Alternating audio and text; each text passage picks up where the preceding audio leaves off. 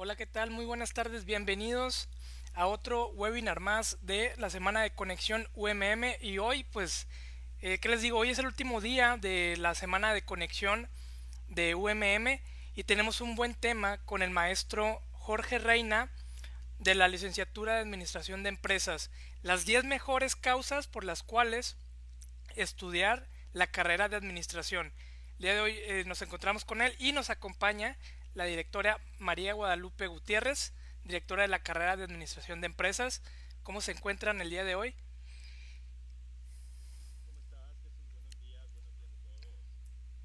Hola, muy buenos días.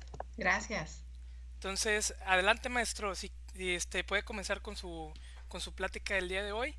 Por favor, ilústrenos este cuáles son estas 10 causas por las cuales nosotros podemos estudiar esta carrera. Muchísimas gracias, este, y gracias por la, por la presentación.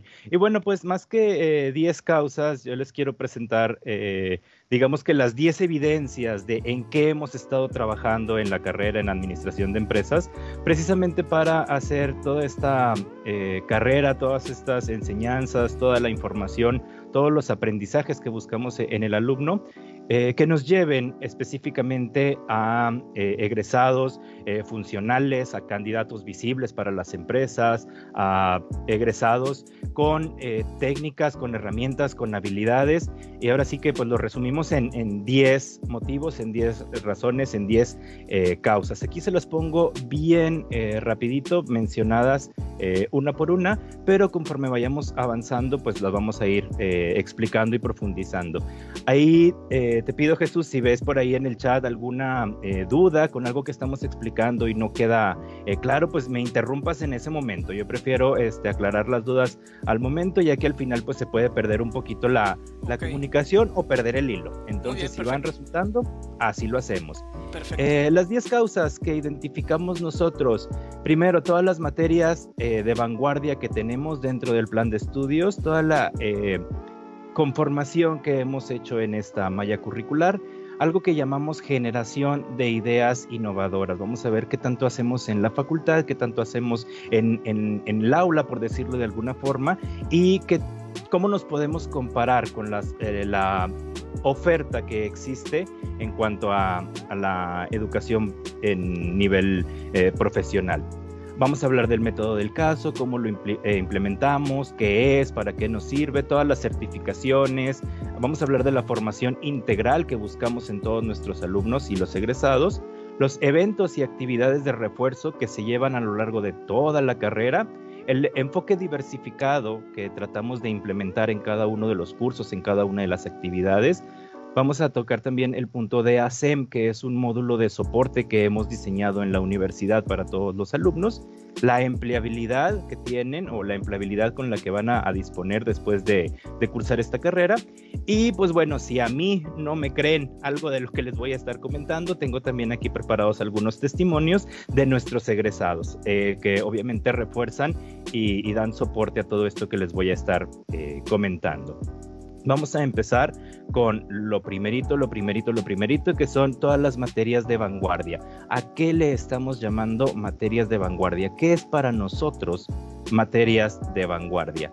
¿Qué tanto incluye el, que sea una educación vanguardista? Son tres puntos bien, bien importantes. Punto número uno, el plan de estudios. ¿Qué es un plan de estudios? Para que quede claro cómo este plan de estudios se relaciona entre sí, cómo los cursos, cómo las materias y cómo las actividades dan soportes unas entre otras.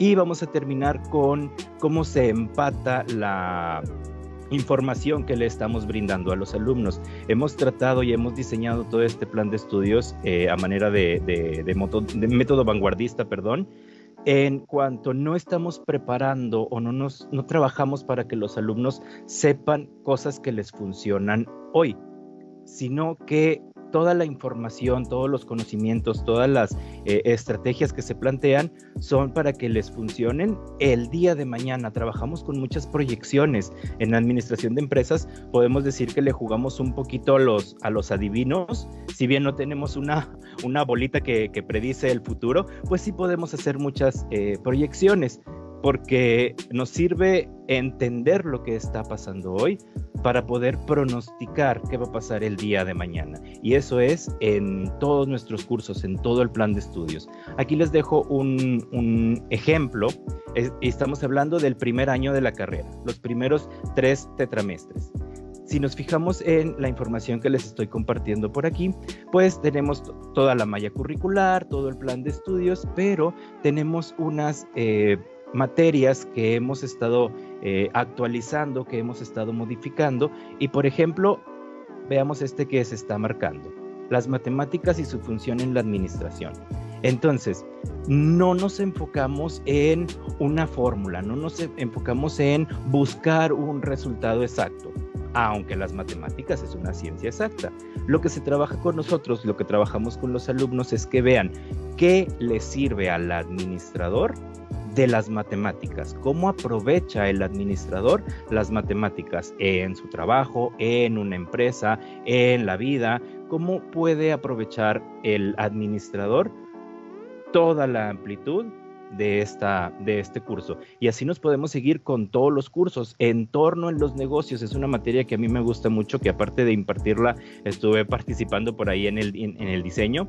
Entorno en los negocios, ¿qué trabajamos aquí? Analizamos a una empresa y vemos qué está pasando en el mundo. Si una situación es una ventaja o es una desventaja. Y después de analizar si es ventaja o es desventaja, vamos trabajando con cada uno de los alumnos para que realicen propuestas. Si es una ventaja, ¿cómo la sigo aprovechando? Si es una desventaja, ¿cómo me defiendo? Entonces, todas estas estrategias que pueden funcionarnos hoy, también le, damos las herramientas al alumno para que sepa cómo implementarlas el día de mañana en ejemplos diferentes, en situaciones diferentes. Y así podemos ver a lo largo de todo el plan de estudios cómo se van eh, implementando algunas materias con la formación específica de los administradores, cómo les sirve cada una de estas materias en su desarrollo profesional y la relación que existe en todas las materias. Por ejemplo, en el segundo tetramestre tenemos herramientas digitales para el trabajo. No podemos dejar de lado que la situación pandemia pues nos vino a, cambiar la, jugada el trabajo desde casa, el home office, las, eh, los dispositivos que a lo mejor no, no dominábamos, pero aquí lo tenemos ya como parte del plan de estudios. Puros pronósticos, qué pasa el día de mañana, qué puedes hacer el día de mañana. Y así con cada uno de los tetramestres, ahí me voy a ir un poquito más rápido, cómo se ven eh, reflejados todas estas interacciones o estas intenciones que tenemos para con los alumnos. Ahí en el, en la, en el segundo año de, de, la carrera, cuarto, quinto y sexto tetramestre, se vive mucho la relación entre, entre las materias. Por ejemplo, generación de ideas, lo que hacemos en generación de ideas, que ahorita vamos a platicar más a fondo, lo reforzamos después en modelo de negocios y lo implementamos después en investigación y análisis de mercado. Entonces, estas materias van relacionadas a la mercadotecnia, pero así las materias que van relacionadas en producción se siguen toda, toda la malla curricular. Las que van relacionadas con economía se siguen durante toda la carrera, de tal forma que la el aprendizaje integral eh, se vive durante toda, toda el, avance de la carrera. Obviamente aquí tenemos algunas eh, materias que están, eh, se pueden identificar como fuera del alcance de los administradores. Por ejemplo, producción ¿Qué onda con producción? ¿Qué onda con endeudamiento? ¿Qué tengo que ver yo como administrador en finanzas? Pues precisamente esa es la función de estas materias. A lo mejor no te estamos preparando como un ingeniero para que seas eh, encargado del área de producción. A lo mejor no te estamos preparando como eh, mercadólogo, como publicista. Pero todas nuestras eh, materias, todos estos cursos están enfocados en cuál es la chamba del administrador en estas áreas. ¿Cómo tú, como administrador, puedes entrar a estas áreas de las diferentes empresas? Entonces, ese es el enfoque que tenemos en todo lo que es el plan de estudios y por eso lo hemos llamado como materias de vanguardia. Ahorita vamos a platicar de una eh, materia en específico que ahora sí podemos presumir que no la tiene alguna otra eh, universidad en la oferta que, existe actualmente. Mira, Jorge, te, interrumpo un tantito nada más para resolver ahorita que, estás hablando acerca del plan de estudios y las materias. Tenemos una, una pregunta de Alejandro aquí en Facebook que nos, nos pregunta que dónde puede revisar para revalidar las materias.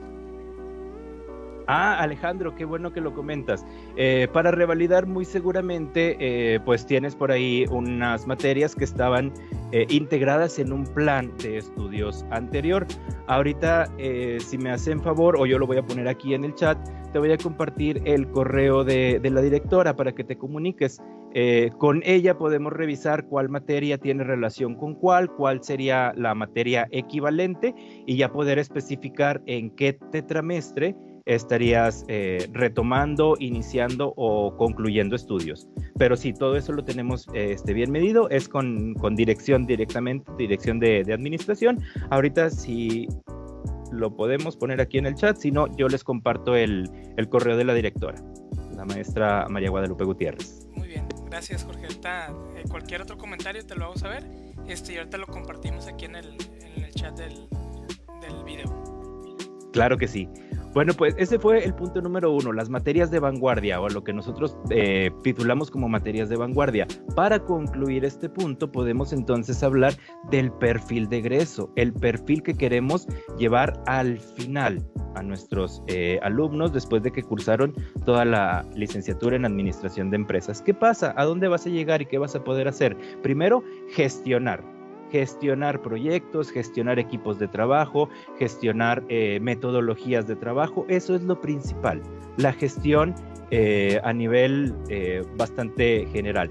Vamos a, nos enfocamos mucho en que los alumnos, conforme van avanzando en su carrera, sepan plantear objetivos que realmente funcionen, objetivos que realmente puedan alcanzar y objetivos que realmente tengan una validez en el desarrollo de todos los proyectos que van a estar haciendo. Entonces, gestión y administración de objetivos. Otro punto importante para nuestros egresados es el análisis y comprensión de la información. No nada más que hayan hecho planas de conceptos, no nada más que se hayan memorizado fórmulas, sino que todo lo que estuvimos trabajando en todos los cursos lo sepan eh, identificar, lo sepan analizar, lo sepan comprender para poderlo aplicar de la mejor manera. Y por último, desarrollar, crear, estamos en una eh, licenciatura en administración de empresas donde el enfoque en el emprendedurismo se vive eh, yo creo que al 150%. Entonces, después de gestionar proyectos y de poner eh, medibles y alcanzables, pues también la parte de creación, una parte importante de nuestro perfil de egreso es que los alumnos salgan con una idea de negocio, un negocio en, pues podemos decir que gatear, o en pañales, o si los alumnos llegan a la universidad con un eh, negocio familiar, una idea de negocio que ya han estado desarrollando, eh, que ya han estado eh, poniendo en práctica, con todo lo que les, se les enseña en la, en la carrera, te salgan entonces con un negocio más fuerte, con un negocio más estable, con ideas de crecimiento para ese negocio. Entonces, eso por el punto número uno, materias de vanguardia, y avanzamos hasta el perfil de egreso. Para avanzar al punto número dos de las razones por qué administración es una buena opción, tenemos la materia que como tal se llama generación de ideas innovadoras. Esta materia se vive en el cuarto tetramestre de, la carrera. Como su nombre lo, indica, generación de ideas innovadoras. Hay muchas personas que tienen como que la cosquillita por, por emprender. Quiero poner un negocio, pero no sé de qué tengo una idea, pero no sé si funciona. Eh, alguien me está platicando que ya empezó a emprender, yo también quiero, pero no sé ni por dónde empezar. Entonces tenemos esta materia que se llama generación de ideas innovadoras. En otras universidades a estos proyectos se le llama eh, como proyecto emprendedor, como idea innovadora o idea de negocio, pero la diferencia es que duran un tetramestre o un semestre. Ahí se desarrolla todo lo que nosotros hacemos en esta materia, generación de ideas innovadoras, se desarrolla en cuarto tetramestre y los alumnos que aquí identifican una idea de negocio, la van desarrollando desde cuarto hasta noveno. Entonces es un proyecto de eh, de gestión de, ideas de, negocio o un proyecto de, de incubadora de negocio que tiene una duración de dos años. Esto nace desde la materia de generación de ideas innovadoras. ¿Qué pasa? ¿Cómo lo hacemos? Empezamos a trabajar en esta materia con la detección de necesidades. Empezamos a platicar con los alumnos y ellos empiezan a ver todo lo que incluye el, desarrollar una, idea de negocio o a detectar los foquitos rojos que nos pueden estar eh, mostrando que la idea no va tan bien como esperábamos. ¿Qué hacemos? Empezamos a ver qué pasa en el mercado y les hablamos de todas las diferencias. Si te dedicas a las mujeres o a los hombres o a los niños o a los abuelitos o si eh, eres es de ropa o si es de alimento o si es... Empezamos a desmenuzar el mercado empezamos a darles todas estas herramientas para que tengan una visión más clara de lo que quieren hacer y cómo pueden llegar a ese objetivo. Después empezamos a trabajar con las tendencias de comunicación. Sí, las redes sociales, todas las herramientas digitales para hacer crecer esa, esa idea de negocio.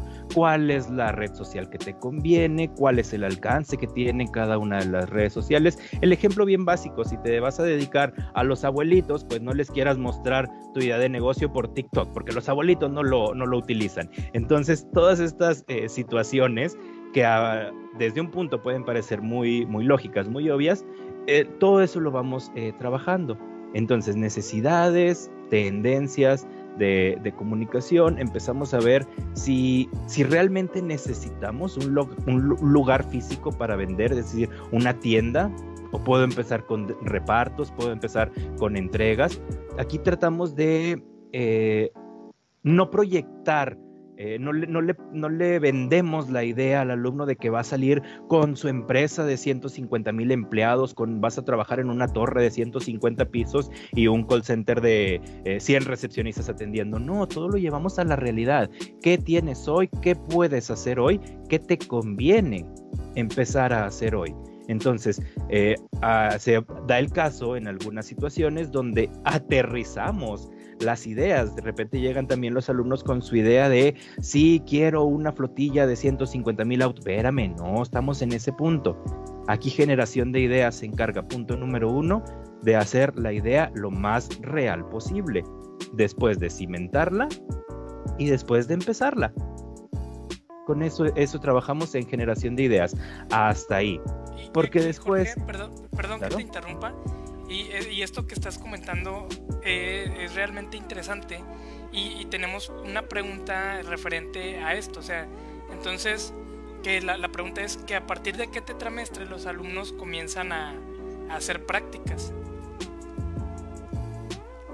Si se refieren a las prácticas de plan de negocios, de, implementar un, emprendimiento, es a partir del cuarto tetramestre, de manera formal.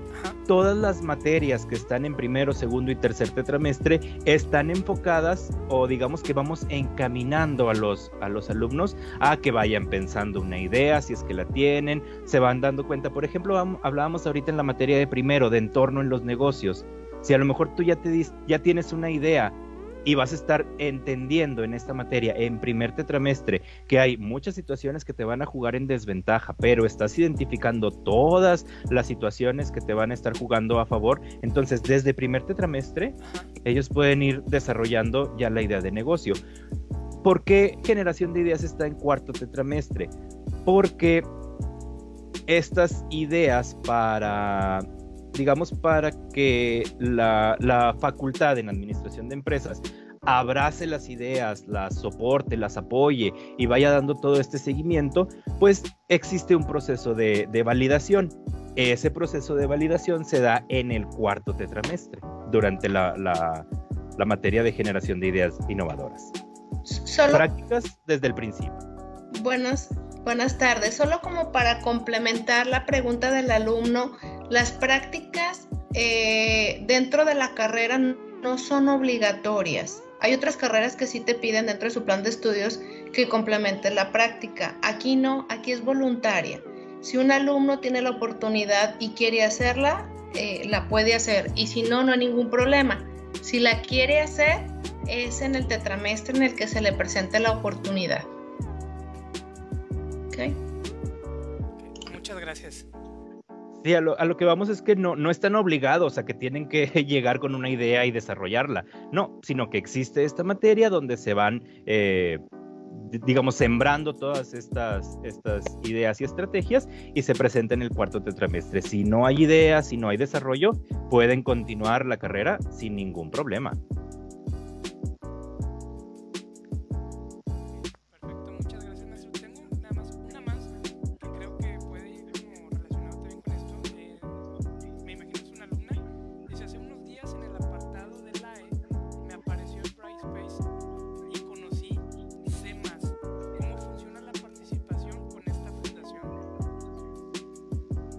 Ah, ok. CEMAS es una, obviamente, una fundación externa a la, universidad, pero tenemos un vínculo de, colaboración entre administración de empresas, entre el módulo ACEM y obviamente los alumnos que traen por ahí una idea de, negocio. Eh, CEMAS es una incubadora tal cual de negocios. Año con año nos mandan la, convocatoria, que es lo que se les comparte a los, eh, a los alumnos. Si están interesados en eh, integrar a o formar parte de, esta incubadora. Por ahí tienen las, indicaciones, es tal cual, es una convocatoria por parte de la fundación. La fundación revisa la idea de, negocio, revisa toda esta parte de la, viabilidad, de qué tan sustentable es la idea, de qué tan eh, funcional es en el, mercado y se hace un periodo de selección. En caso de que la idea eh, sea seleccionada por la Fundación CEMAS, ya pasa directamente a, manos de la Fundación, desarrollo y toda la parte de, la incubadora de, empresas. Es nada más un vínculo de, colaboración. Y, no tiene ningún costo para el alumno, todo es gratuito. Ok, perfecto, muchas gracias. Espero que estemos resolviendo sus dudas. Eh, hay, hay, varias, igual creo que las puedo, te puedo ir interrumpiendo Jorge, este, conforme el, tema que estés hablando, por ejemplo, eso que hablabas de las prácticas y el desarrollo de, las ideas, entonces por eso me, pareció interesante interrumpirte en esa, en esa parte, pero tenemos, tenemos varias preguntas, digo, igual conforme el tema que vayas desarrollando, si me lo permites, te vuelvo a interrumpir y te, te hago saber alguna de las preguntas y comentarios que hay aquí en el chat. Claro, y digo, yo no tengo, ya no hay clases, yo me puedo quedar hasta aquí hasta las 3 de la tarde. Ustedes me dicen. Ok, muchas gracias. bueno, pues eh, seguimos con esta parte de, generación de ideas, de qué, qué hace el alumno. Después de que detectamos las necesidades, empezamos a proponer soluciones, obviamente. Si ya nos dimos cuenta que el mercado necesita un, cierto producto, que el mercado necesita un, determinado servicio, empezamos a proponer cómo se va a desarrollar. Aquí nos encargamos de que el alumno tenga ahora sí que la mejor idea. ¿sí? ¿De qué manera vas a, a solventar o de qué manera vas a hacer que esa necesidad desaparezca? Porque tu proyecto, tu producto, tu servicio es lo que México esperaba. Eso es lo que tratamos de hacer también en generación de ideas. Aquí a veces pasa que el alumno llega, tiene su idea y no hay otra idea mejor, no hay otra forma de trabajar. ¿Qué pasa? ¿Cómo realmente logramos tener esa mejor idea, que exista un, un entendido? Aquí en generación de ideas ya se orilla al alumno, ya se le, ahora sí que se le empuja al alumno a, a tener relación con el mercado. ¿Qué pasa? Salimos a hacer encuestas. Ve a preguntarle realmente a esa persona que tú dices que te puede llegar a comprar, ve y pregúntale, ¿realmente esto es lo que quiere? ¿Realmente esto es lo que necesita? Yo le estoy poniendo este precio, sí o no lo pagarías. Eso es lo que tratamos de hacer en generación de ideas eh, innovadoras. Digamos la parte final, toda la parte de, o toda la, estrategia de, eh, eh, desmenuzar la idea. Si funciona, no funciona, pero no somos nosotros maestros, no son los alumnos el que va a decir si funciona o no funciona. Salen a investigar, salen a preguntar. Ya con toda la información, se eh, pasa entonces a la toma de decisión. ¿Qué vas a hacer? ¿Vas a cambiar la idea? ¿Vas a mejorar la idea? ¿La vas a actualizar? Y aquí tengo unos casos de éxito con algunos de los eh, alumnos, de algunos de los egresados. Este chico que vemos, no sé si por ahí estamos viendo la, presentación, en la fotografía del lado extremo izquierdo, pues tenemos a nuestro egresado, Carlos Esteves, ¿sí? Él se dio cuenta que las empresas no tenían un protocolo para capacitar a los alumnos en cuanto a primeros auxilios y esto obviamente tenía una serie de consecuencias de forma legal y en eh, cuotas y en multas, entonces hizo su empresa de, capacitación, primeros auxilios, brigadas, eh, manejo de cuerdas, búsqueda y rescate, no sé qué tantos cursos maneja, y salió al mercado, el mercado le dijo que sí lo quería y el mercado le empezó a, a comprar. Entonces tenemos ahí ya a este egresado con un negocio funcional, con ventas al día de hoy.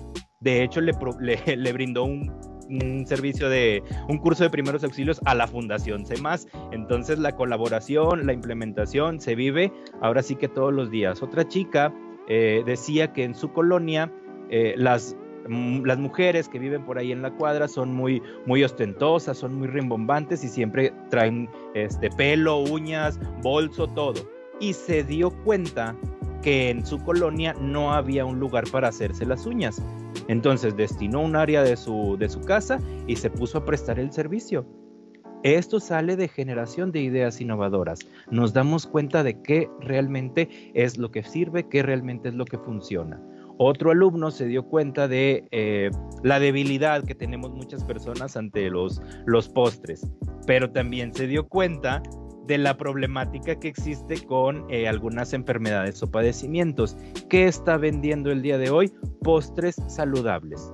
Ya los probé, están deliciosos. No, no notas que es stevia, no notas que es este, no sé qué le pone de, de, tanto frutal en vez de tanta harina, en vez de tanta azúcar. No lo notas, pero estos alumnos ya están trabajando, ya tienen una idea, ya están eh, vendiendo y distribuyendo, ya están dentro del mundo de los negocios. Entonces todo eso nace en la materia de generación de ideas innovadoras. Eso el punto número dos. Sigue el, punto número tres. No sé si hasta aquí con eh, innovación tenemos alguna otra, otra pregunta, Jesús.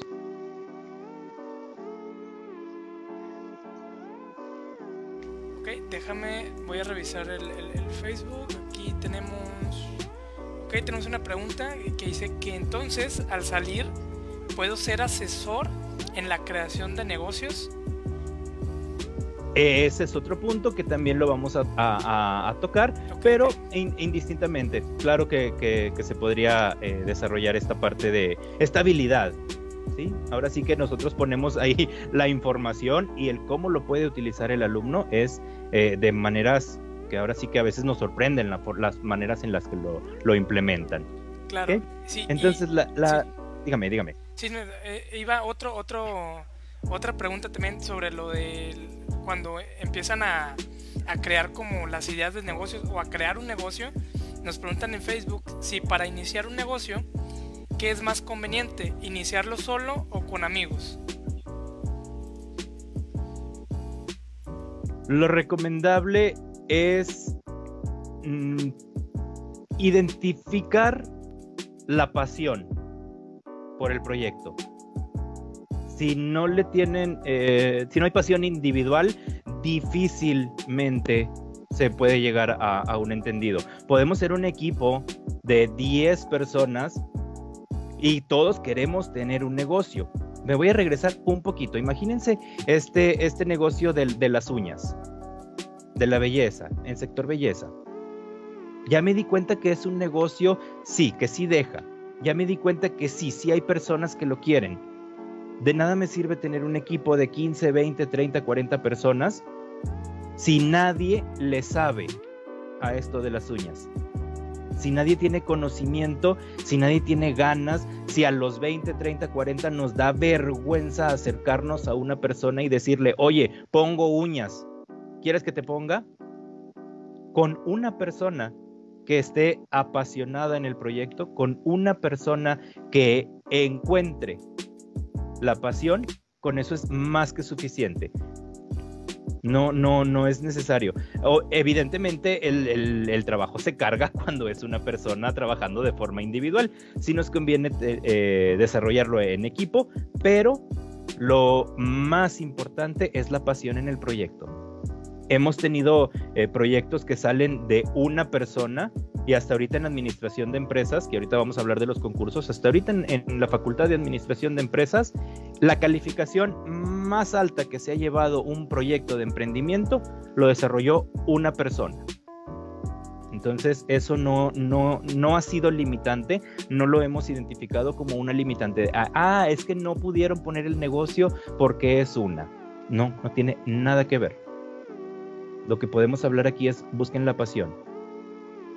Muchos, muchos queremos, quisiéramos tener un, negocio, un negocio propio. Pero si todavía no encuentro en qué me quiero, eh, a qué me quiero dedicar, en qué me quiero enfocar, bien difícil va a ser el, el, desarrollo. Nuevamente, podemos tener todas las tablas, podemos tener toda la información, podemos tener todos los apuntes. Les puedo hacer un manual si ustedes quieren de cómo hacer un negocio pero si no hay pasión, difícilmente vamos a lograrlo. Y a veces, no sé si con eso contesté la pregunta. Sí, yo, sí, yo creo que sí. Y yo quiero agregar algo que también, eso que comentas, que a veces la, o sea, la pasión, eh, esta que tú tienes por tu negocio, o sea, te lleva a tal punto donde pues tú ya no puedes solo y es cuando creo que te das cuenta que es, es hora como de crecer y empezar a, a solicitar como más manos, ¿no? Entonces yo creo que con eso se, responde la pregunta. Muchas gracias, maestro. Exacto, muchas veces somos bien, eh, el ego, el ego pesa mucho, de es mi idea y no voy a dejar que nadie más la agarre y no voy a dejar que más, nadie más este, meta mano, pero eh, indistintamente tenemos que aprender a, delegar, es una de las habilidades que tenemos que tener ahí como, como fundamentales para el desarrollo de un negocio. No podemos, eh, si queremos crecer, no podemos eh, ser nosotros solos. Podemos iniciar solos, pero si queremos crecer, bien difícil. una, una, última pregunta que creo que está puntual porque la acaban de hacer sobre lo que estamos platicando. Dice, para los egresados, ¿manejan algún tipo de asesoría para seguir con nuestro proyecto para, em, para emprender? Claro, este, ahorita vamos a hablar del, del módulo ASEM, que es a, fin de cuentas el, encargado de, toda esta coordinación de desarrollo de proyectos. Así como se trabaja de manera externa, se trabaja igual con, los egresados. Pero igual si me aguantan un poquito, si nos aguantan aquí en la transmisión, al final eh, vamos a tocar ese punto con, egresados, con negocios existentes y con eh, negocios ya, ya en funcionamiento. Ok, perfecto. Adelante, maestro. Bueno, pues vamos a pasar al punto número 3 del por qué administración de empresas, el método del caso. Eh, aquí quisiera empezar explicando qué es esto del método del caso. Y bien sencillo, es una estrategia, es una técnica con la cual ponemos al alumno en situaciones reales, eh, en situaciones de empresas que hemos eh, recabado de manera histórica, obviamente, y aquí se analiza la forma de proponer soluciones. Aquí no hay una respuesta única verdadera, aquí no hay una receta mágica. Este método del caso nos sirve para ver cómo trabajan los alumnos de manera individual, de manera colectiva, en grupo, en parejas, en equipo, cómo llegan a una solución, cuánto se tardan, si se pelearon en el proceso. Para eso nos sirve el método del, del caso. Los pasos son bien sencillos, cómo desarrollarlo y por qué nos importa tanto en, administración de empresas. Lo primero, y vamos a poner el ejemplo, a los alumnos se les da el caso, se les da por escrito. Vamos a leer el caso, esta empresa está atravesando esta situación, tiene tantos empleados, hay un gerente, hay eh, un sindicato, hay una serie de, situaciones. Ya tenemos el caso. Después, en conjunto con el maestro y los alumnos, se trata de analizar, de investigar y de identificar cuál es el problema realmente. En todo esto que leímos, en toda esta empresa, cuál es el problema. Porque muchas veces estamos tratando de solucionar un problema que no es el problema y de solucionar un problema pequeñito, pues no se soluciona el gran problema. Entonces, para esto desarrollamos el método del caso. Obviamente esto va en, diferentes cursos, en diferentes eh, metodologías, con diferentes objetivos, pero el desarrollo es el mismo. Ya que en conjunto, en ayuda con, con el maestro, se detectó la problemática, ahora sí se empieza el debate a manera de juego de, de roles cada quien, cada uno de los alumnos toma eh, roles para tratar de proponer soluciones y llegar a una solución en conjunto. Aquí les voy a compartir un pequeño ejemplo que hicimos en la, en la facultad. Obviamente situación eh, prepandemia, donde podíamos estar ahí todos eh, juntos y amontonados. Ahí si, si nos fijamos en, en, la foto, tenemos en el escritorio una, una alumna con playera blanca y tenemos cuatro alumnos a su alrededor. En la parte de atrás una chica con playera verde, una con vestido celeste y en la parte inferior de la fotografía dos alumnos con playera negra. ¿Qué pasaba aquí? la situación con la empresa era un eh, malentendido con los empleados que no aceptaban sueldos y salarios. Entonces la chica de blanco jugó a ser la gerente, la dueña de la empresa reunió a los empleados y le estaba haciendo propuestas. Ah, bueno, los sueldos van a cambiar de esta forma y las compensaciones van a cambiar de esta forma y vamos a ir trabajando con esta otra. Entonces los que estaban jugando a ser los empleados ponían sus puntos de vista. Me parece, no me parece, estoy de acuerdo, no estoy de acuerdo y si mejor le cambiamos y si mejor le ponemos. Si se fijan, en esta clase se llamaba comportamiento organizacional estábamos aplicando método del caso para revisar algo de nóminas. Comportamiento organizacional lo veíamos en quinto, nóminas lo veíamos en tercero. Entonces, eh, este método del caso nos sirve para estar frescos y estar actualizados con toda la información. No se trata de ya se acabó la materia, ya se acabó el tetra ya me olvidé de todo. Entonces, este método del caso para eso nos sirve. Si se fijan también, al final de la foto, en la parte de atrás, hay tres chicos que están revisando su celular de izquierda a derecha el chico de rojo, el que tiene la camisa de mezclilla y la que tiene la playera verde. ¿Sí? ¿Qué estaban haciendo? Ellos jugaron a ser parte del sindicato y ellos estaban revisando que las propuestas de la gerente estuvieran dentro del marco legal. Si se fijan, con un ejercicio del método del caso, estuvimos mezclando comportamiento organizacional, psicología de las empresas, estuvimos mezclando nóminas y estuvimos mezclando temas de legal. Todo en una misma dinámica que se llama método del caso. ¿Para qué nos sirve todo esto? ¿A, dónde nos va a llevar? Punto número uno, la participación activa nos damos cuenta de qué está diciendo mi compañero, si está fuera de lugar, yo puedo hacer alguna retroalimentación, me sirve también para eh, el trabajo en equipo, el trabajo colaborativo, de yo sí estoy de acuerdo, me voy a ir de este lado del debate, yo no estoy de acuerdo, me voy a ir con la contraparte, me sirve también para enfatizar valores de, eh, valores, eh, ahora sí que la moralidad, la ética, la justicia, todas las propuestas que se hagan estén dentro de, un marco que no afecte a nadie. Entonces, si se fijan, el método del caso abarca un sinfín de, de, virtudes y a veces lo hacemos los maestros y los alumnos ni se dan cuenta, pero están entendiendo y están aprovechando todas estas eh, virtudes del método del caso. Lo importante con esto es de donde nace. ¿Quién nos dijo que el método del caso funciona? Esto nace en la Universidad de Harvard. A partir de 1914, si mal no tengo el dato, 1914 en la Universidad de Harvard. Método del caso se aplica y se desarrolla principalmente una en posgrado. Los que están haciendo maestrías, los que están haciendo doctorados, ahí pueden eh, desarrollar el método del caso. Método del caso también lo utilizan las escuelas específicas de negocios. Nosotros somos administración de empresas, no propiamente negocios. Y el método del caso lo utilizan las empresas cuando quieren cambiar, eh, digamos, cuando quieren formar directores, cuando quieren formar líderes. Ahí se utiliza método del caso. Podemos entonces también identificar que Administración de Empresas o la Universidad Metropolitana de Monterrey somos la única universidad que implementa método del caso en el nivel profesional, el nivel licenciatura.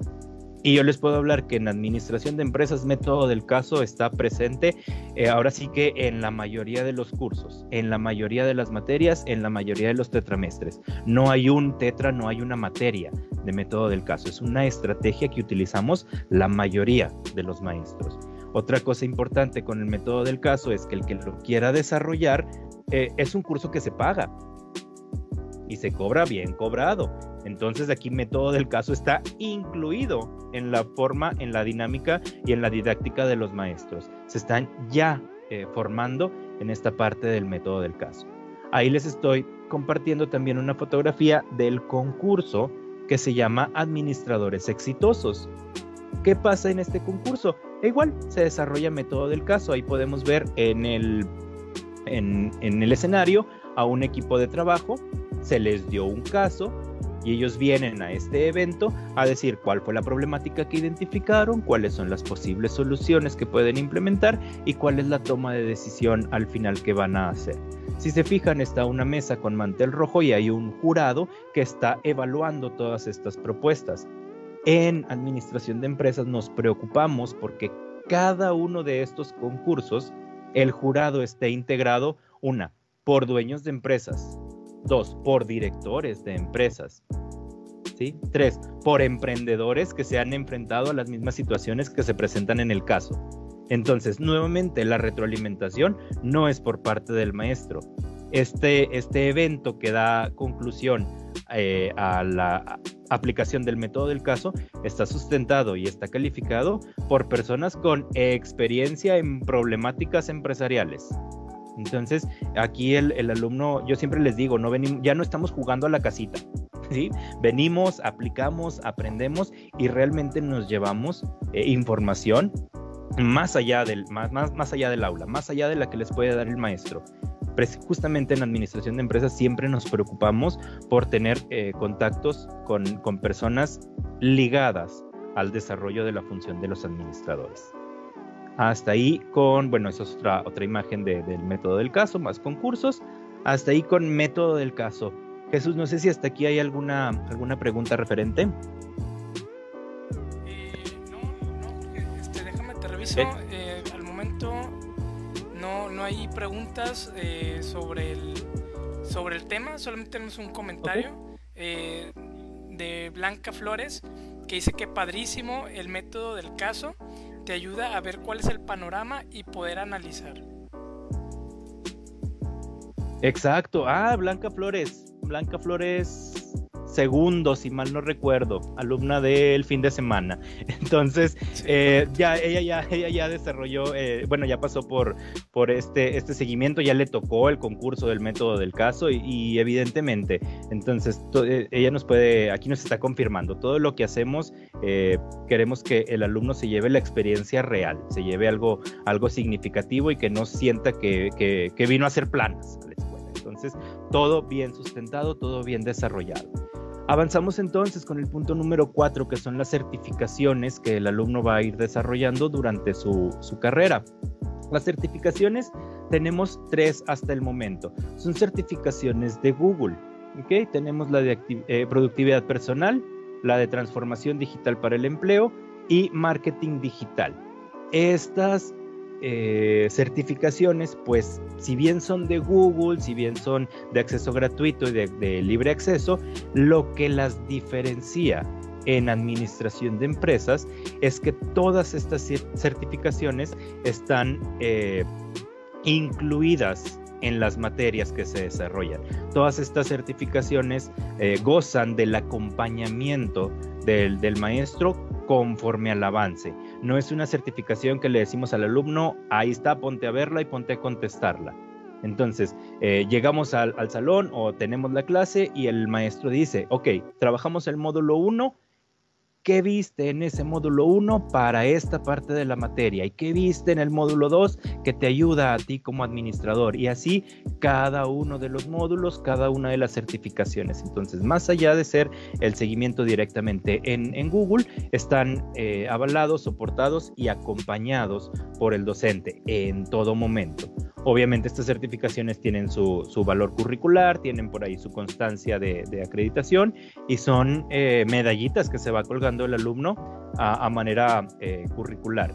Para hacer un poquito de énfasis en la, en la, certificación de marketing digital, para enfatizar también esto del, del acompañamiento.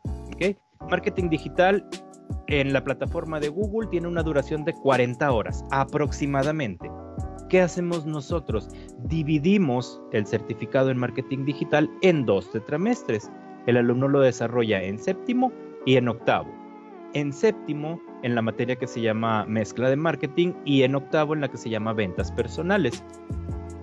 Todo este certificado pues obviamente va implementado en el seguimiento, en la materia, en el objetivo y algo bien importante, con este certificado en marketing digital, los alumnos pueden validar su servicio social.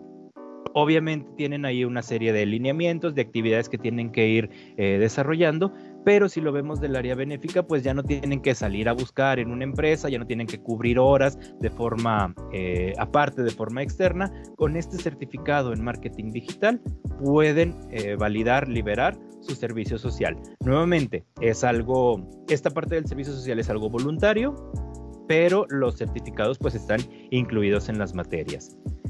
Hasta aquí con los certificados de Google, porque tenemos otro que es ante la Asociación Mexicana de Intermediarios Bursátiles, ante la MIP.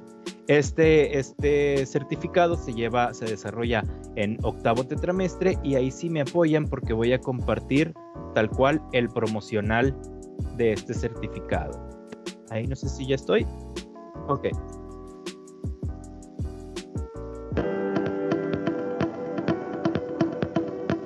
Nosotros sabemos que el tiempo en el aula no lo es todo, por eso hemos preparado una serie de convenios y certificaciones que aumentarán tus habilidades y conocimientos como un profesionista. El día de hoy te presentamos la certificación AMIB. AMIB es la Asociación Mexicana de Intermediarios Bursátiles. Es por eso que cuando vayas estudiando y avanzando en todos los módulos que tienen preparados para ti, estarás siendo certificado como un promotor de fondos de inversión. Al concluir tu certificación, te convertirás en un asesor financiero o en un intermediario bursátil. Podrás mover fondos de inversión de diversos clientes, trabajar en casas de bolsa, en bancos, en instituciones financieras. Las opciones son infinitas. Al concluir la certificación AMIP obtendrás algunos beneficios. El primero, valor curricular con el que podrás demostrar que eres un profesionista preparado y actualizado.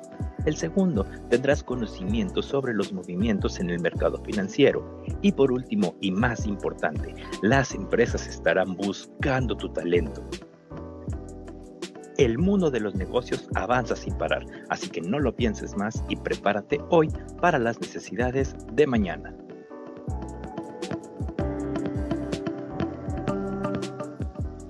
Bueno, pues ahí con la información de la certificación ante AMID. Nuevamente, esta certificación se desarrolla en el octavo tetramestre y algo bien eh, importante y, de utilidad para los eh, alumnos o los, interesados.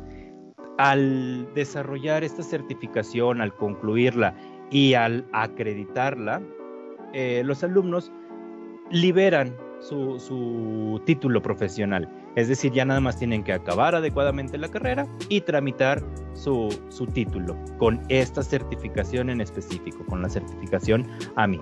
Eh, estarían siendo certificados como intermediarios bursátiles, avalados para trabajar en, ahora sí que, cuanta institución financiera se les ponga enfrente. Obviamente dependen del puesto y dependen de la disponibilidad e interés de las empresas, pero de que es un, un, apoyo, lo, lo es. ¿Ok? Hasta ahí con el punto número 4, con la certificación AMIB y certificaciones de Google. Eh, maestro Jorge, de, sobre el AMIB eh, están preguntando si también lo pueden tomar los egresados. Egresados, no sé si siga por aquí la maestra Marilu que me ayude. Aquí estoy. Eh, si ya cumpliste seis meses de haber sido egresado, eh, no pudieras de esa forma. Tendrías que inscribirte a la universidad, a, una, a, la maestría, para que formes parte otra vez como alumno y nosotros podamos enviar tu información a la MIP. El AMIP nos pide que, eh, como es un convenio, que el alumno tiene que estar activo eh, eh, ese es el, único requisito y solamente nos da seis meses después de que el alumno egresó para que el alumno pueda continuar siendo alumno, por así decirlo, y no egresado. Este, y si ya pasó, si ya pasaron seis meses, entonces el alumno tendría que volver a ser alumno con nosotros.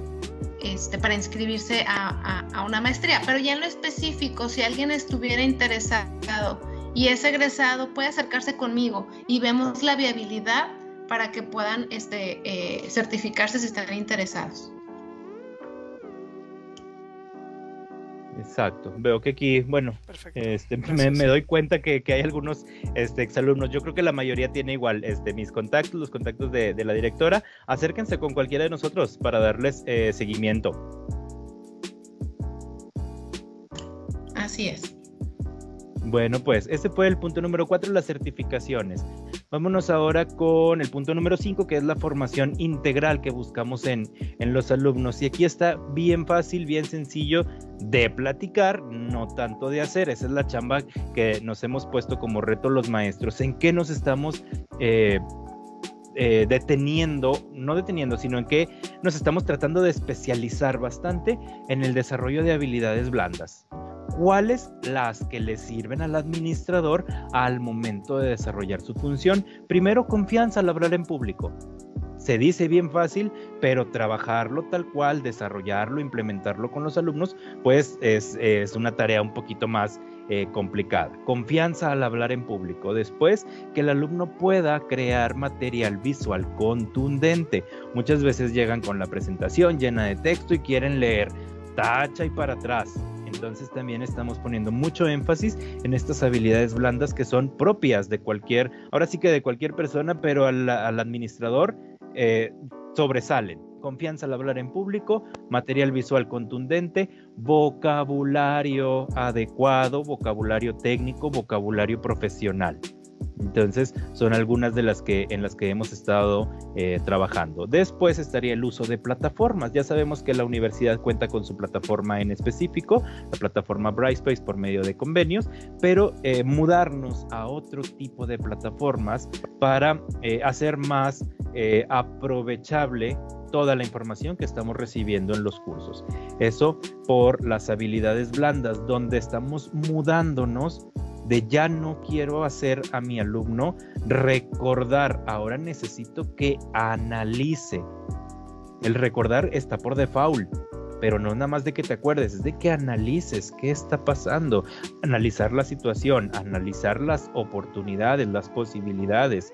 Después empezamos a comprender en dónde estoy parado, cuál es la situación y ya que la analicé, puedo entonces evaluar qué voy a hacer, qué voy a implementar, empiezo a poner prioridades y esos son ahora sí que nuevamente herramientas fundamentales del administrador. Nos enfocamos en que el alumno sepa aplicar todas las herramientas que le estamos brindando. Yo siempre les digo que es una herramienta que están guardando en su cajita de herramientas, en su cajita de herramientas, en su cajita de herramientas. Cuando se presenta la situación, Tendrán entonces que analizar y tendrán que evaluar cuál es la herramienta que les corresponde, cuál es la que les sirve, cuál es la que les funciona. Y por último, más allá de aplicar, más allá de aplicar, necesitamos o nos estamos enfocando y queremos alumnos, queremos egresados que sepan crear, que sepan innovar, que sepan proponer, que no les dé miedo el, el hacer algo nuevo, el hacer algo diferente, muchas veces esa diferencia, esa eh, inquietud, esa propuesta, es lo que funciona, es lo que sirve, es lo que resalta y lo que sobresale. Entonces, eso por habilidades blandas, eso por la formación integral. Punto número 6, eventos y actividades de refuerzo. Perdón, eh, Jesús, no sé si hay preguntas con respecto a las habilidades blandas. Si nos vamos con los eventos y actividades de refuerzo, precisamente son todas estas actividades que se hacen principalmente al término de cada, no cada tetramestre, sino cada materia. Cada materia o la mayoría de las materias tienen una actividad de cierre donde el alumno tiene la posibilidad de evidenciar todo lo que aprendió, no del maestro de pedirle evidencias de aprendizaje, sino que el alumno viene a retarnos a nosotros como maestros. Esto fue todo lo que aprendí, este es todo el resultado. Empecemos con el rally de matemáticas. ¿Sí? Todos hemos estado en un rally, bien divertido, corre y corre, y las bases y las pistas y todo. El rally de matemáticas lo estamos desarrollando de manera virtual y de la misma forma. Ahí andan los alumnos correteándonos por correo y por WhatsApp y por Teams y por todos lados. Se hace un, eh, ahora sí que un, un desajuste bien organizado en el rally de matemáticas. ¿Qué estamos enfatizando? Todo primer tetramestre, porque en el rally de matemáticas participan todos los maestros de primero, ¿sí? El de bases legales, el de ofimática, el de entorno en los negocios, todos los maestros de primero se encargan de participar en el rally de matemáticas. Tenemos también el taller de nóminas. Ahí está unos alumnos, ahí estoy yo saludando en la parte de atrás eh, ¿Qué pasa con, con, el taller de nóminas? Igual, no nos enfocamos en hacer fórmulas, no nos enfocamos en poner números, no nos enfocamos eh, en, en cálculos. ¿Qué pasa con el taller de nóminas? La intención es que el alumno sepa identificar cuáles son los puestos más fundamentales para la organización, cómo eh, ordenarlos en una manera eh, más adecuada, cuál es el puesto que lleva más tiempo, cuál es el puesto que necesita más personas y de esta forma podemos crear la nómina de una manera más adecuada. Teniendo todos estos elementos en mente, podrá crear la nómina de donde vaya y se ponga enfrente. Ya después hacemos cálculos y ISR y vacaciones y prima dominical. Eso nos lo podemos tener en un, en un acordeón, ¿sí? Pero la parte dinámica, la parte técnica es la que nos, nos, nos enfocamos. Platicábamos ahorita de administradores eh, excepcionales, practicando el método del caso. Tenemos el taller de las ventas aplicadas. Los alumnos que van desarrollando un proyecto, que tienen una idea de negocio, pues no se queda en idea. Ahí tenemos de izquierda a derecha los que venden mascarillas, ahí están entregándola a los clientes al centro, los que venden galletas y brownies, ahí están, están empezando con producción, se están acercando los clientes, están ya realmente manejando redes sociales para que estos proyectos sean una realidad. Y tenemos en el extremo derecho eh, el caso de las, de capacitaciones que ya estábamos platicando, donde no se quedan en idea, no, no, nunca nos, nos, nos, interesaría que se queden en ideas, sino que realmente lo puedan hacer, lo lleven a la práctica y tengan obviamente eh, ganancias y beneficios. Todo esto lo hemos estado eh, trabajando ya, ya con este nuevo plan de estudios, con estas materias de vanguardia que hemos estado tratando de compartir tenemos también el evento que se llama Expo Producción, donde viene la parte, digamos que el backstage de las, de las empresas, donde los alumnos vienen y proponen su materia prima, su proceso de producción, todos sus costos, todos, ahora sí que todos los empleados, toda la nómina, todo lo que hay atrás, no nada más el producto bonito ya terminado y vendiendo, sino estamos incluyendo toda la parte, todo lo que hacemos. Todo esto lo, lo cerramos en noveno tetramestre con el evento que se llama Emprendiendo como Leones. Ya tenemos todo. Ya tenemos la nómina, ya tenemos el producto, ya empezamos con las ventas. Ya nada más, véndele tu idea a un inversionista para explotar ese negocio, para hacerlo crecer. Igual ahí les voy a compartir un, un videito, ustedes me dicen si ya lo ven y si se puede escuchar bien el audio. Estamos en la final de la Expo Regional Emprendedores de Anfeca. Ahora estamos con los ganadores de tecnología intermedia. Me encuentro con Adrián Pérez, Arturo Correa, Heriberto González, Irving Mañuelos, Marta Morales. ¿De dónde nos acompañan? Nosotros somos de la Universidad Metropolitana de Monterrey. Pues bienvenidos a estar aquí en la Universidad Regiomontana. ¿Me puedes platicar un poco de qué se trató tu proyecto? ¿Cómo se llamaba? Sí, mira, nuestro proyecto se llama Baby Bag. Es una pañalera que, pues bueno, trae incluidas muchas cosas para facilitar la vida de los padres de hoy en día, que pues es un poquito acelerada. Este, pues digo, cuando gusten, estamos a su disposición, se las mostramos con muchísimo gusto. ¿Qué se siente ganar el primer, el primer lugar e irse a las nacionales con su proyecto? Híjole, pues es una sensación bien padre, o sea, todas esas tardes, esas noches, esos días completos en los que nos enfocábamos vemos que ahorita pues la verdad sirvió, o sea, tiene un fruto y pues la verdad es una sensación muy bonita cuando te dicen que eres el primer lugar y que eres bueno en, esto que estás haciendo.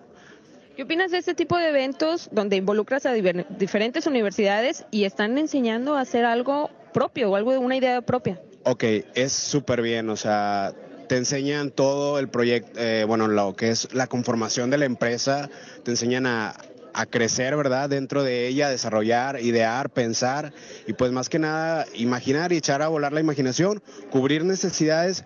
Este tipo de eventos es muy bueno ya que pues nos permite desarrollarnos a nosotros estudiantes pues como profesionistas que somos o que vamos a ser. Continuamos conociendo a los ganadores de la Expo Regional de Emprendedores de Anfeca. Ahora estamos con los ganadores de la categoría tradicional. Estoy con Brandon Chávez. ¿Dónde nos acompañas y quiénes son tus compañeros? Nosotros somos alumnos de la Facultad de Contaduría y Administración, Campus Monclova, de la Universidad Autónoma de Coahuila. Nos acompaña mi compañera Andrea, Jacqueline, Zoila, nuestra directora Sandra, Carlos y Laura. ¿De qué se trató tu proyecto? Platícanos un poquito acerca de, de lo que hiciste para este proyecto. Nosotros hicimos un jabón de limpieza eh, que usamos como materia prima lo que es eh, la ceniza del mezquite. Es conocido como un remedio casero antiguo, pero nosotros les dimos una fórmula secreta que fue la manera de que hicimos que fuera más eficaz, más eficiente y 100% amigable con el medio ambiente. ¿Y qué se siente ganar el primer lugar de la categoría tradicional? Es una experiencia muy emocionante, este, ya que pasamos por distintos tipos de pruebas, pero es un, es un gran... Perdón. Bueno, voy a, concluir con el video ya que eh, quería que vieran la participación de los alumnos de Administración de Empresas. A fin de cuentas, fue un, un concurso donde la, la idea que se, que se desarrolló en la Universidad Metropolitana, pues también tiene oportunidad de crecer. También nos podemos ir eh, a concursos nacionales. Acabamos de, ver ahí el ejemplo de, del concurso ANFECA. Este, este año eh, llevamos a... Nos fuimos con un equipo también a ANFECA, logramos el segundo lugar a nivel regional, faltan las, las finales, a ver cómo nos van, eh, son en, en octubre, pero aquí con lo que quiero enfatizar es de que todos los proyectos que se desarrollan en la universidad, nuevamente, no se quedan en papel, no, no es nuestra intención que se queden en, en la, pura, la pura idea, por lo menos que intenten. Hay, hay este, ocasiones en las que los alumnos, los proyectos intentan, eh, se dan cuenta que no era lo que esperaban, se dan cuenta que eh, la idea se, le tiene que dar para atrás, se tiene que eh, modificar, se tiene que cambiar o incluso ponerle stop. Pero lo importante es que aprendimos para volver a hacerlo y hacerlo bien, para cambiarlo, para actualizarlo, para modificarlo.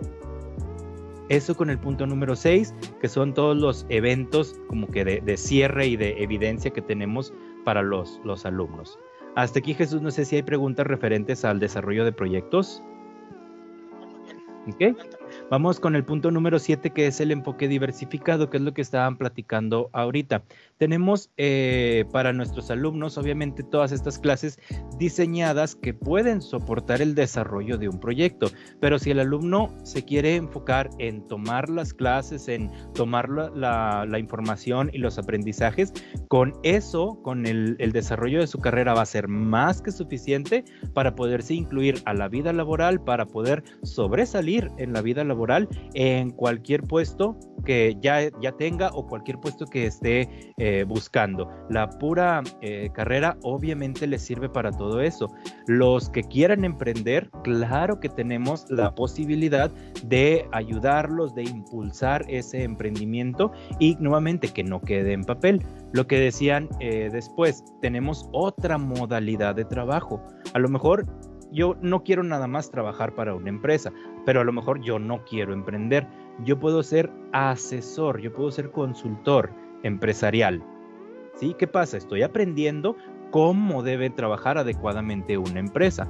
Entonces también dentro de administración de empresas, dentro de la carrera, te puedes eh, estar preparando para acercarte a una empresa, analizar qué está haciendo esta empresa, detectar qué está haciendo la empresa, qué está haciendo bien para que lo mantenga, qué está haciendo no tan bien para que lo corrija. Y puedes detectar qué no está haciendo la empresa para que lo implemente. Entonces, son modalidades que tenemos para, trabajar con los alumnos. Todas estas, ellos los, los irán eh, seleccionando. Habrá quien diga, yo me quedo con la pura carrera porque me sirve para el trabajo. Adelante, te va a servir y te va a servir muy bien. Habrá el que diga, yo quiero emprender, adelante. Hay un tipo de, apoyo eh, adicional. La carrera sigue como está planeada. El que quiera ser asesor, igual, hay otro tipo de apoyo eh, adicional, pero la carrera se mantiene, la carrera sirve, la carrera funciona. Entonces, este es el enfoque diversificado que tenemos para nuestros alumnos. El, que quiera enfocarse en la gestión eh, empresarial para trabajar, para desarrollar, el que se quiera enfocar en emprendimiento, el que se quiera enfocar en eh, asesoría de, mejora de otros negocios y los que se quieran enfocar en finanzas.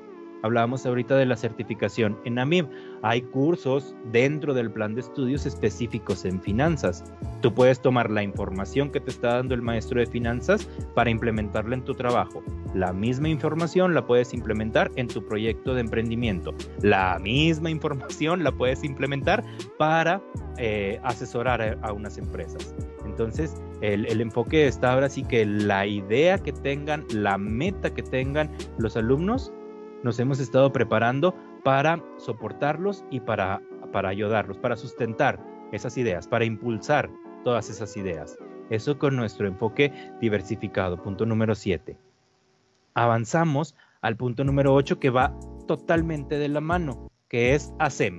Si yo les digo ASEM, no les estoy diciendo Nada, yo lo sé.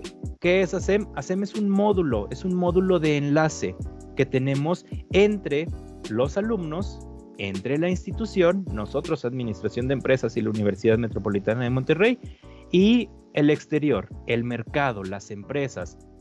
¿Qué pasa con el módulo de el módulo ASEM? Se encarga de toda esta coordinación de proyectos. Ahorita hablamos de generación de ideas en cuarto tetramestre. Están los alumnos en cuarto tetramestre, se acerca a SEM, al grupo de cuarto. A ver, de aquí, ¿quiénes van a continuar para su carrera únicamente? De aquí, ¿quiénes van a continuar para emprendimiento? De aquí, ¿quiénes van a continuar para asesorías? Y ya, estos alumnos, en conjunto con ASEM, van formando su desarrollo, su avance y todo el progreso que van a ir dejando. Esto de ASEM, como decía ahorita nuestra directora, no tiene ningún costo, va incluido en, la dinámica de, avance en la, licenciatura. Pero sí existe este módulo de, apoyo, este módulo de soporte que le llamamos eh, ASEM. Los alumnos, y como evidentemente están aquí algunos egresados, acérquense al módulo ASEM. El enlace, recuerden, es entre alumnos e institución o entre el exterior yo soy exalumno, yo puse una empresa diferente a la que hice en la carrera, me puedo acercar al módulo ASEM. Obviamente podemos ahí eh, analizar, podemos canalizar, podemos ir dejando algún, este, algún precedente. Ahí es donde viene la diferencia. No hay costo para los alumnos, para los eh, alumnos activos. Si es una empresa que se acerca al módulo de ASEM, el seguimiento se brinda, pero ya es con otras eh, situaciones que no es lo que nos reúne aquí.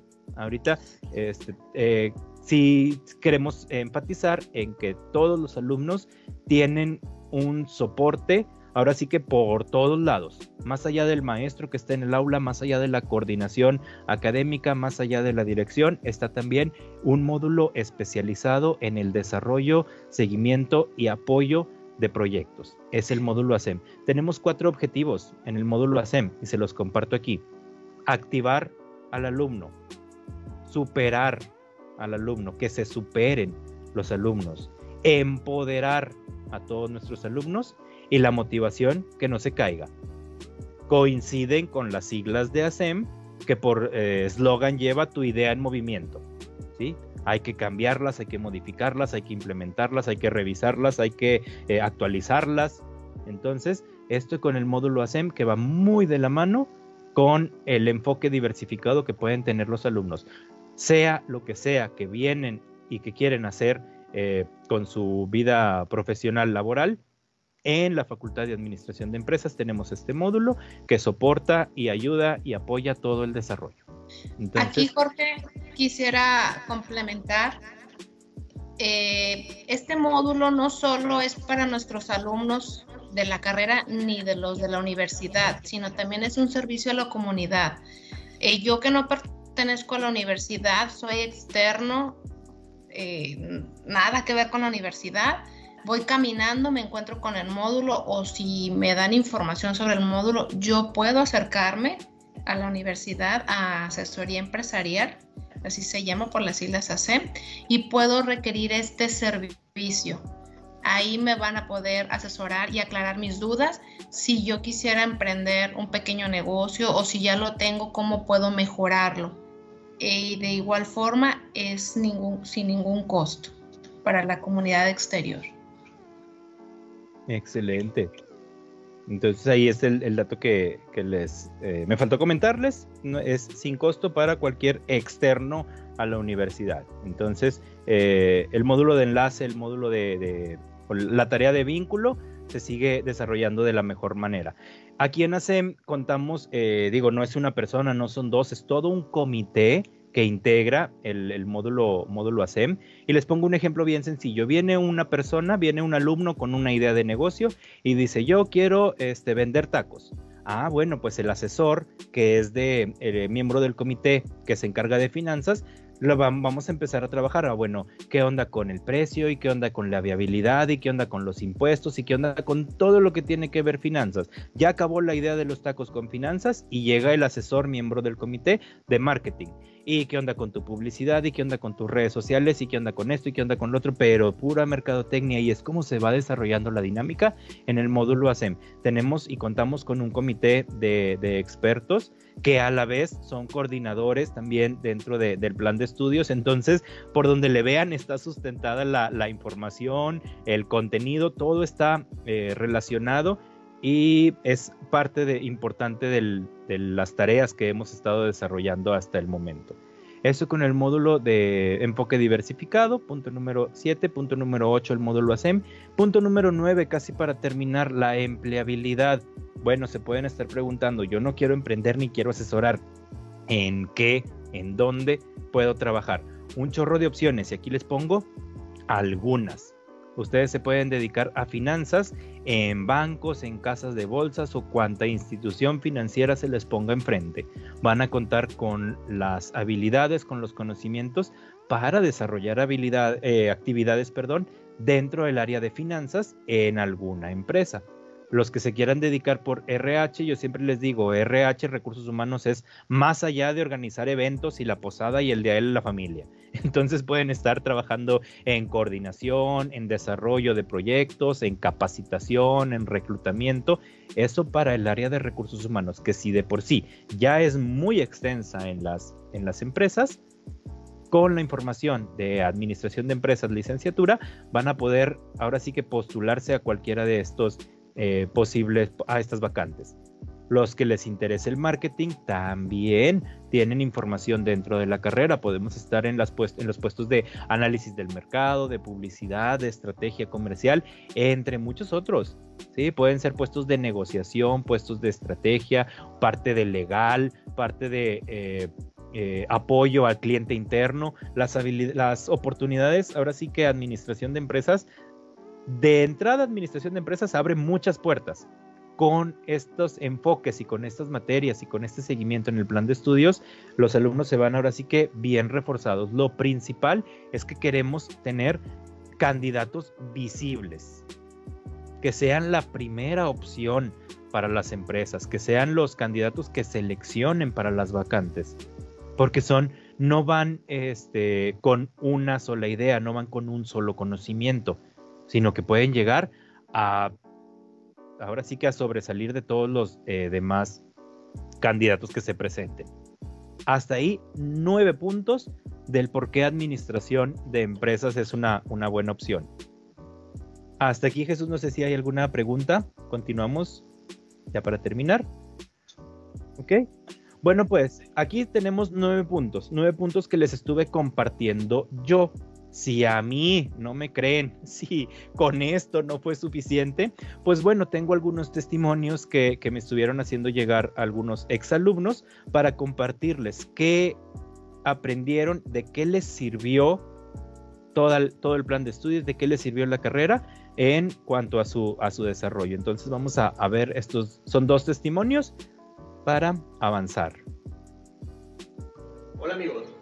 Licenciado Alejandro Medrano, egresado de la Universidad Metropolitana de Monterrey de la carrera LAE. Al igual que ustedes, pasé por la etapa de que no sabía qué estudiar, qué hacer, qué es lo que sigue, pero tenía algo muy en claro que quería emprender. A diferencia de muchos de ustedes, yo ya contaba con un negocio pequeño que estaba estancado, ya no sabía qué hacer. Así que tomé una decisión muy importante en mi vida, que fue ingresar a la facultad. Observé algo muy importante en su plan de estudio, y era que nos pedía un proyecto, que nos pedía una idea para desarrollar en el transcurso de nuestra carrera. Y al finalizar nuestra carrera salíamos con un negocio funcional y trabajando. Algo muy importante también que nos ofrece la facultad son asesores y maestros muy capacitados para que nos ayuden en el desarrollo de nuestras aptitudes para poder lograr nuestras metas. Y recuerden que el éxito llega para aquellos que están dispuestos a trabajar un poco más duro que el resto. Que ese es el primer testimonio, vamos a escuchar el segundo. Hola, mi nombre es Carlos Manuel Esteves Alcubilla. Soy egresado de la carrera Licenciado en Administración de Empresas y la Universidad Metropolitana de Monterrey. En el desarrollo de mi carrera profesional me proveyó de todos los conocimientos, habilidades y facilidades necesarias para desarrollar mi proyecto de emprendimiento, que gracias a con el apoyo de todo esto logré desarrollar, perfeccionar e inclusive darle un giro total a mi idea de negocio, lo que me permitió actualmente con mucho esfuerzo decir con orgullo que esto es una realidad. Ya con servicios vendidos, mi proyecto Capacitación AMC es una realidad. Pese a las dificultades y retos, mis docentes nunca me abandonaron, siempre estuvieron ahí presentes conmigo.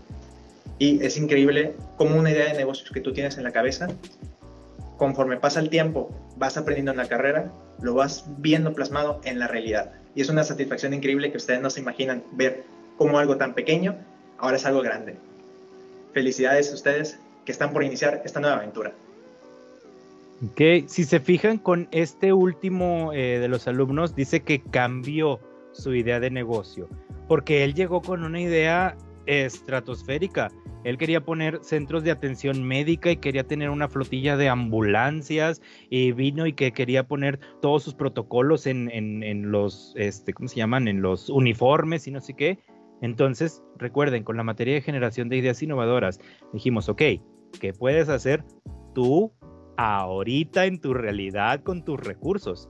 Empezamos a trabajar con la idea, se empezó a modificar. Ok, no tiene centros de atención médica, ni tiene ambulancias, pero está empezando con capacitaciones.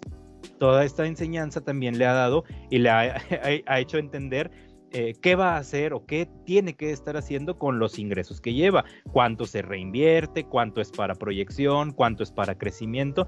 Entonces, si se fijan, aquí tenemos dos eh, ejemplos de dos exalumnos, como existen muchísimos más, pero si les pongo aquí todos los testimonios, ahora sí nos vamos a las 5 de la tarde. ¿Ok? Entonces aquí tenemos 10 causas, 10 motivos, 10 razones por las cuales eh, administración de empresas es una opción. Les dejo aquí ya nada más métodos eh, de contacto, teléfono de la universidad, la extensión de dirección y el correo para que si tienen alguna eh, duda, por ahí les podemos extender. La directora María Guadalupe Gutiérrez con mucho gusto les va a estar eh, atendiendo y podemos dar seguimiento a cualquier situación eh, duda que se presente. Veíamos ahorita lo de eh, revalidar, eh, de reingresar, de regresar, los externos, los exalumnos, todo, todo, todo, con todo gusto, cualquier duda, en cualquier momento, a sus órdenes. No sé, Jesús, si puedo este, agregar, ¿qué más sigue? ¿Qué continuamos? ¿Dudas, preguntas que haya por allí? Pues todo, todo muy claro, este, ya al parecer ya casi al final no, no, no tuvimos este, muchas preguntas. Entonces, pues yo creo que con esto este, queda todo muy claro, este maestro Jorge, Marilú. Igual no sé ustedes si quieren agregar algo más. Solamente mencionar que, estamos a su disposición. Cualquier duda, por favor, no duden en, buscarme. Eh, con gusto los estaré atendiendo no se queden con la inquietud y decir, ¿por qué no pregunté o hubiera preguntado? Por favor, no se queden con esa inquietud. Muchas gracias. Y bien importante ya igual para cerrar, si tienen algún contacto conocido que ande por ahí este, todavía tambaleando en dónde estudiar, qué carrera meter, pues háblenle, nada, pierde con acercarse, con eh, que le comentemos todas estas propiedades y virtudes que buscamos en, los alumnos y podemos ir acercándonos a, cada una de estas personas que andan por ahí todavía eh, con dudas, que para eso estamos.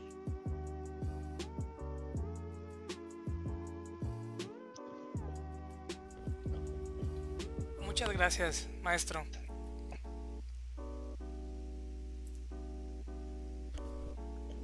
Marilu, también gracias. Eh, ya no los escuché, igual, sabes que Sí, aquí estamos. muchas gracias. Ok. Pues este pues muchas gracias por su participación, maestro Jorge, Marilú. Este, entonces ya saben, si tienen alguna duda, como decía el maestro Jorge, este, de pues por qué motivos más estudiar aparte de estos 10, este, pueden comunicarse directamente al correo de la maestra, de la directora Marilú o marcar a la extensión este que nos ponía ahorita el maestro, igual ahorita se los vuelvo a poner para que la, para que la estén checando. Este, y pues tomen la, la, mejor decisión de estudiar una, una, licenciatura y pues sigan formándose como profesionistas. Muchas gracias. A ustedes, gracias. gracias. Hasta luego. Gracias, hasta luego. Entonces, eh, quisiera también recordarles que pueden inscribirse con un 50% de descuento a cualquiera licenciatura, ingeniería o maestría, más el 20% de descuento en las mensualidades de su primer tetramestre. Entonces así que aprovechen para inscribirse a Administración de Empresas con este, con este gran descuento. Y quiero invitarlos también que no se vayan a perder el siguiente webinar a las 4 de la tarde, eh, que va, va, a estar muy interesante. Déjenme, les voy a compartir, que es sobre cómo elegir tu idea de negocios con José Rodríguez Castro. Entonces aquí los esperamos eh, a las 4 de la tarde ya para cerrar con la semana de conexión. Muchas gracias eh, maestro eh, Marilú. Nos estamos viendo hasta la próxima. Hasta luego, gracias. Hasta, luego.